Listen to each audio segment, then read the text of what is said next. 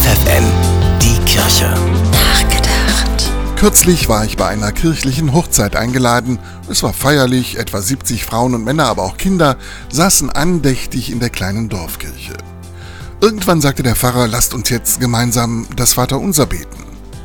Er sprach es mehr oder weniger alleine, denn aus den Kirchenbänken war nur ein leises Murmeln wahrzunehmen.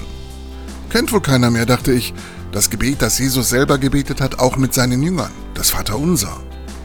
Umso mehr überrascht mich eine aktuelle Meldung. Sie lautet, jeder zweite Deutsche kann das Vaterunser auswendig. Moment mal, dann hätte ja jeder Zweite bei der Hochzeit in der Dorfkirche eigentlich laut mitbeten können. Irgendwie hätte mir das besser gefallen und ich glaube dem Brautpaar sicher auch.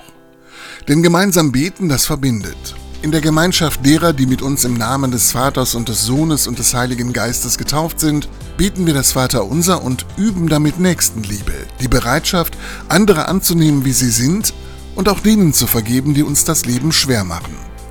Das sind doch die besten Voraussetzungen für eine gute Ehe.